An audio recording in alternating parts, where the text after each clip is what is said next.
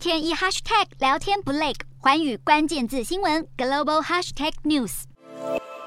根据外媒消息，美国众议院议长裴洛西有机会在八月率领代表团访问台湾。如果到时候真的成行，裴洛西就会是二十五年来最高阶的美国访台议员。但其实，在今年四月，裴洛西就曾计划来台，当时还被中国外交部批评是恶意挑衅行为。不过，裴洛西当时确诊了新冠肺炎，随后取消第一次访台行程。对于八月来不来，裴洛西的办公室目前也不愿证实。但外媒引述多名知情人士说法，表示裴洛西与代表团还可能会一同访问日本、新加坡、印尼和马来西亚，并且在夏威夷的美国印太司令部待上一段时间。英国金融时报形容，美国与中国目前正处在关系冰点，再加上台海局势日渐紧张，其实美国政府内部对于佩洛西来访与否也是意见分歧。有一派认为，在中国压迫增加下，佩洛西应该展现对台支持；一派则认为，来访的时间点还是太过敏感。